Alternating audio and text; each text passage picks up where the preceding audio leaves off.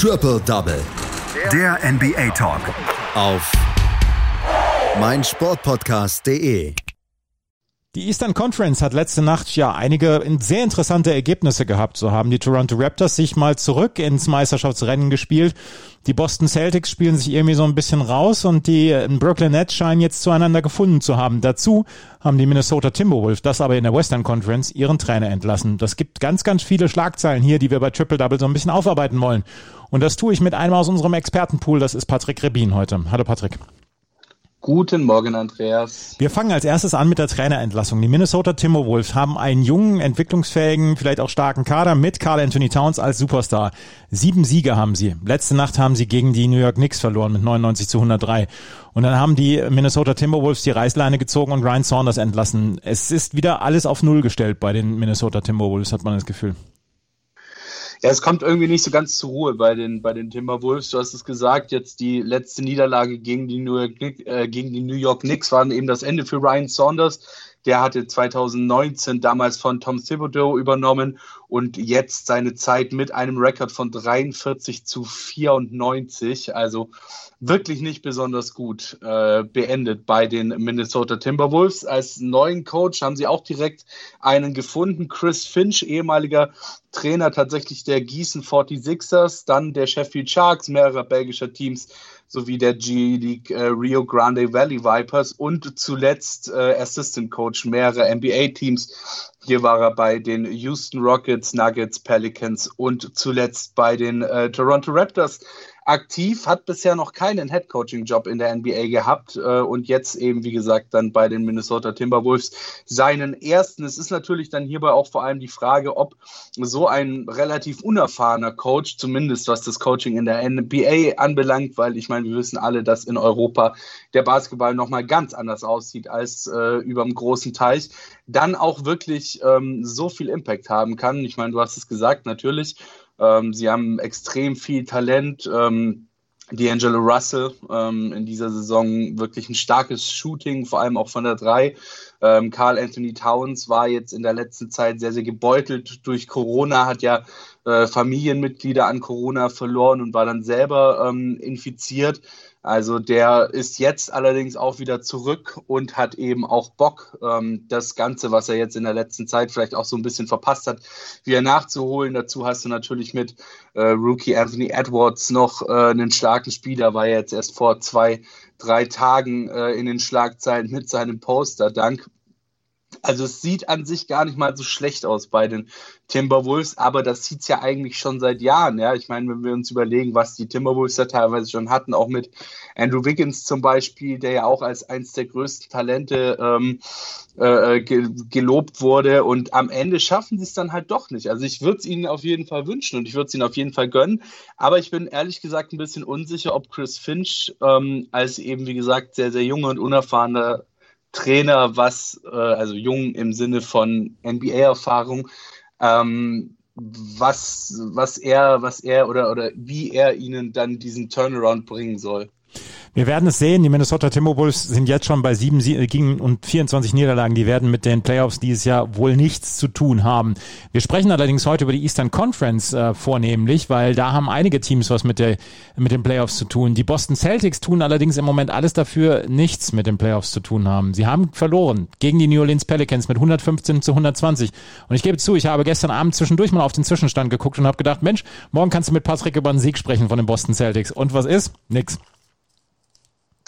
Traurig, aber wahr. Nein, ähm, wenn, wenn, wenn wir das Spiel, wenn wir das Spiel wirklich Revue passieren lassen, dann ist einfach nur, einfach nur der Wahnsinn, was dieses Spiel uns alles gezeigt und was dieses Spiel uns gegeben hat. Ganz früh am Abend, du hast es gesagt, äh, 21.30 Uhr deutscher Zeit begonnen und dann tatsächlich erst gegen ungefähr 0 Uhr 30 beendet gewesen. Also ähm, die Celtics und Pelicans hatten da wirklich Bock, über die komplette Länge zu gehen. Die Celtics, die hatten den Sieg eigentlich schon in der Tasche, aber dann kamen äh, Williamson und Brandon, Brandon Ingram an. Es sah wirklich alles nach einem Sieg der Jungs aus Boston aus. Du hast gesagt, ein deutlicher Sieg sollte es eigentlich werden. 24 Punkte Führung im dritten Viertel dann auch noch immer irgendwo bei rund 10 Punkten eingependelt. Äh, eigentlich sicher, aber dann, wie gesagt, tauchte Sion auf 28 Punkte, 24 davon alleine in der zweiten Halbzeit, dazu 10 Rebounds und Ingram. Ja, der legte noch mal ein bisschen mehr oben auf. 33 Punkte gab es für ihn in diesem Spiel. Und zunächst, ja, zunächst da waren es in der ersten Halbzeit vor allem die Turnover, die sie killten und äh, den Celtics dann letzten Endes auch diese hohe 24-Punkte-Führung ermöglichten. In Halbzeit 2 beziehungsweise hauptsächlich Viertel 4, dann waren es allerdings die Celtics, die extrem unkonzentriert waren und äh, nicht mehr allzu viel auf die Kette brachten. Besonders negatives Beispiel war an diesem Abend wieder einmal Kemba Walker. Ähm, hat er zuletzt noch ein ganz ordentliches Spiel abgeliefert, war die vergangene Nacht wirklich also zum Vergessen für ihn. Ja. 1 und 12 von der 3, 5 von 21 aus dem Feld und trotzdem war er es, der am Ende die Klatschdreier nahm und sich und sein Team so noch mehr reinreitete. Allerdings, und das muss man ihm zugute halten, äh, war das gesamte Team der Celtics relativ kalt von draußen. Ja, Kemba mit Abstand die schlechteste Quote. Wie gesagt, eins von zwölf, nur rund acht Prozent insgesamt Dreierquote gehabt. Aber auch die drei von zehn Browns oder drei von sieben Tatums waren jetzt nicht unbedingt überraschend, äh, überragend. Und so kamen die Celtics dann am Ende auch auf eine großartige Dreierquote von rund 24 Prozent. Ähm, 24 Punkte, das war tatsächlich das höchste Comeback in der Franchise-Geschichte der Pelicans. Und am Ende war es dann halt auch einfach äh, verdient. Zwar konnten die Celtics sich noch irgendwie in die Overtime retten, aber auch da ging ihnen dann am Ende etwas die Puste aus. Wer hingegen wirklich stark bei Boston war, das äh, war vor allem in der Overtime der Time Lord. Robert Williams III, äh, der stark aufspielte, wirklich wichtige Blocks setzte und nochmal alles gab, was in ihm, äh, in, in ihm steckte, um das Spiel am Ende noch zu drehen. Mitte des dritten Viertels war noch alles gut bei Boston. Wie gesagt, 79 zu 55 Führung. Ja, man hatte das Spiel wirklich unter Kontrolle, aber zum Ende des Viertels hin dann das böse Erwachen. 19 und 8 Run der Pelicans. Der ließ die Führung des, äh, ins letzte Viertel dann erheblich schrumpfen. Man könnte jetzt tatsächlich auch noch meinen, dass die Celtics sich danach wieder etwas berappeln konnten, aber nein, das vierte Viertel begann wie das dritte geendet hatte. Mit einem Run der Pelicans dieses Mal 10 und 2 aber dennoch eben genug. Mit vier Minuten zehn auf der Uhr glich Ingram dann mit einem Dreier das erste Mal aus. Am Ende war es dann purer Kampf, zwei Führungswechsel in den letzten elf Sekunden. Den Schlusspunkt setzte Jason Tate mit einem richtig starken Floater und ab ging's in die Overtime. In der dominierten bei den Celtics dann vor allem die Fehler. Nochmal einige Fehlwürfe gerade gegen Ende, wichtige Dreier, die von Walker zum Beispiel verworfen wurden und einfache Bälle, die hergeschenkt wurden, sodass am Ende dann ein Sieg der Pelicans quasi unausweichlich wurde.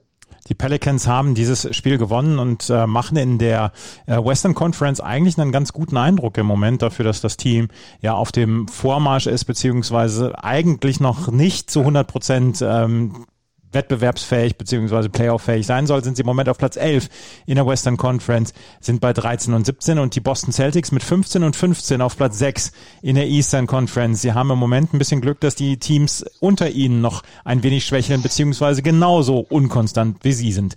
Die Toronto Raptors haben bei den Philadelphia 76ers gewonnen mit 110 zu 103 und wir können sagen, der miese Saisonstart der Toronto Raptors ist ein bisschen ad acta gelegt.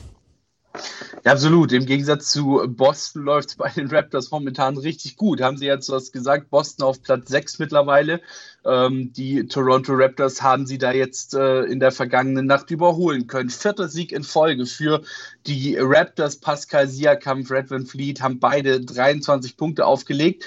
Und Chris Boucher, der zeigte seine Klatschness, indem er alle seine 17 Punkte in den letzten 14 Minuten des Spiels scorte. Fünf Dreier davon in der 19 und 10 Sequenz, sechs Minuten vor Ende des Spiels, die die Raptors dann nach vorne und Richtung Sieg brachten. Embiid hingegen war zumindest verglichen mit seiner 50-Punkte-Performance gegen die Bulls vergangene Nacht recht handsam. 25 Punkte, 17 Rebounds gab es für ihn in der vierten Auswärtsniederlage der Sixers in Folge. 25 Punkte, 6 von 20 nur aus dem Feld, angepasst an sein Team das äh, ja vor allem im vierten Viertel nicht gut aussah, dort auch insgesamt nur 5 von 21 aus dem Feld traf. Äh, ben Simmons, der versuchte dann seine Sixers noch auf den richtigen Weg zu bringen, legte 28 Punkte auf.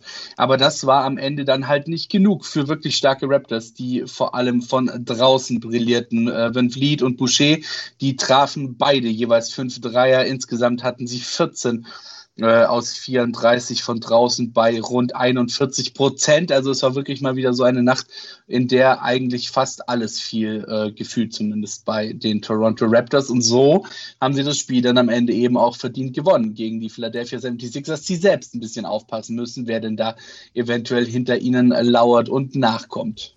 Die äh, Eastern Conference zeichnet sich im Moment dadurch aus, dass es nicht so richtig viele Teams konstant sind. Wir haben es jetzt gerade gesehen, die Philadelphia 76ers zwar auf Platz 1, aber mit 20 Siegen und 11 Niederlagen. Dahinter die Brooklyn Nets jetzt schon mit 20 und 12.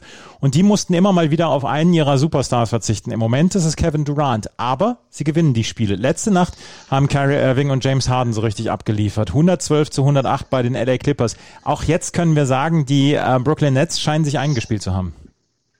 Ja, absolut. Also sieht momentan wirklich danach aus.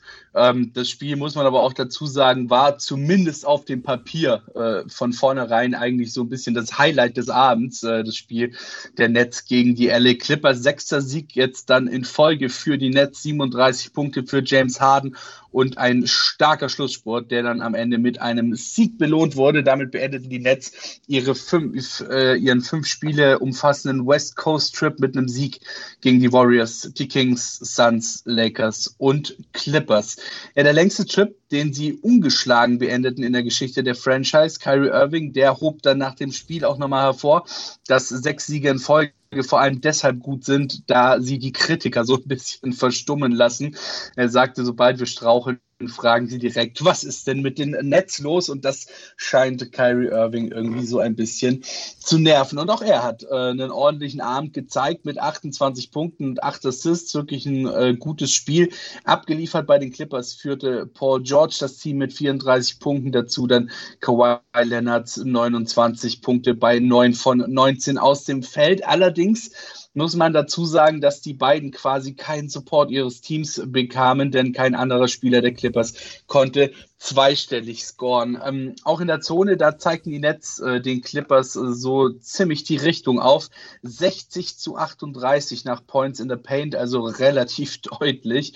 Und im vierten Viertel regnete es dann äh, Punkte, so dass sie irgendwann mit 15 in Führung lagen. Aber auch da gaben die Clippers noch nicht ganz auf. Ivica Subac und Paul George scorten zusammen 20 Punkte in Folge, brachten die Clippers bis auf vier Punkte ran. Anschließend schafften die Nets dann wieder, äh, schafften die Nets dann wieder etwas Platz, zogen auf neun Punkte weg, bis Leonard auf 107 zu 103 nochmal verkürzte. Starke Antworten der Clippers jeweils am Ende dann allerdings nicht von Erfolg gekrönt und so retteten sich die Nets dann aber auch zugegebenermaßen nicht ganz unverdient am Ende über die Zeit.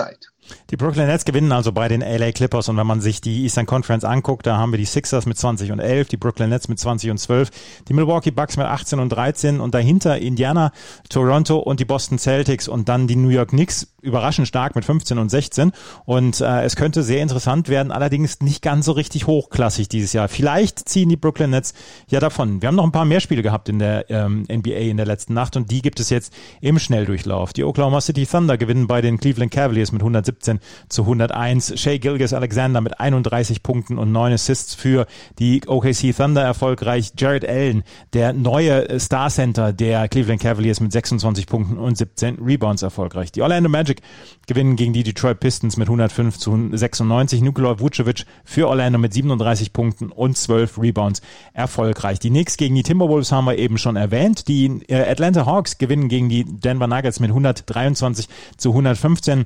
Dank auch Trey Young, der 35 Punkte, 6 Rebounds und 15 Assists für die Atlanta Hawks auflegte. Und die Milwaukee Bucks gewinnen gegen die Sacramento Kings mit 128 zu 115. Giannis Antetokounmpo mal wieder mit 38 Punkten, 18 Rebounds und 4 Assists. Das waren die ereignisreichen Stunden in der NBA-Nacht am, am, Sonntagabend. Ein Coach ist entlassen und in der Eastern Conference ist alles so ein bisschen aufgewuschelt worden. Das war Patrick Grebin mit seinen Einschätzungen dazu. Danke, Patrick. Sehr gerne. Triple Double. Der NBA Talk.